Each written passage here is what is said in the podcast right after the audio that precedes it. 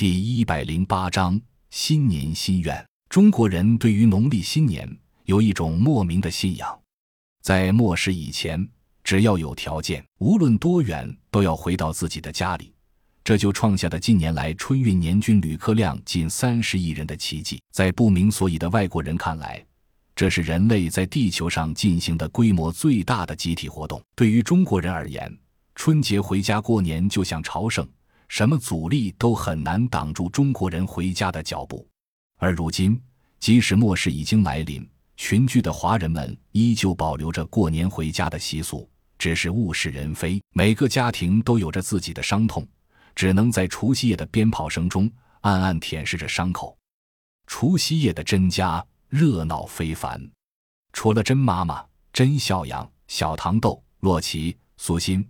小胖墩这些自己家的孩子，刘丽丽、小秋、欧阳、二姐、小七、幺幺、幺五、二十二、三十三也加入了大家庭的热闹中。大家围坐在几张方桌拼成的大桌子周围，品尝着各种末世前随处可见，而今已然成为奢侈品的饮料。看着电视上 LC 电视台播放的春节晚会，偶尔轻声的交谈着。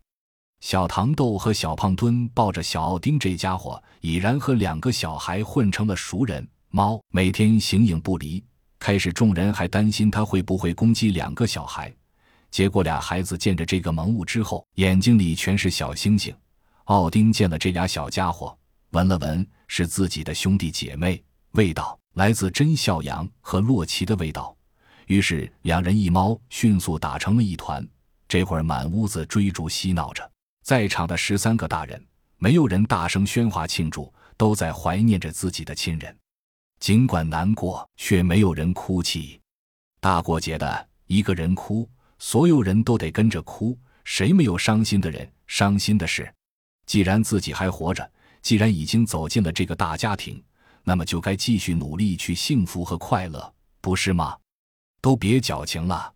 见大家都不说话，甄妈妈满满倒上了一杯饮料。端着杯子站了起来，这明显是要说话。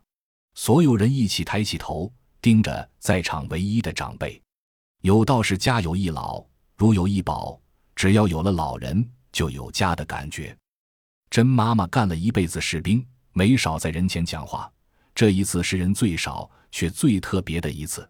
她清了清嗓子，微微笑了笑，说道：“在开始讲话之前，我要提醒你们年轻人们。”你们忘了一个重要的人。众人大眼瞪小眼，还要说之母莫若子。甄孝阳道：“您是说吴所长？”甄妈妈笑着点了点头。对呀，怎么把老大给忘了？这是洛奇。其他人七嘴八舌，都觉得应该把吴所长喊来。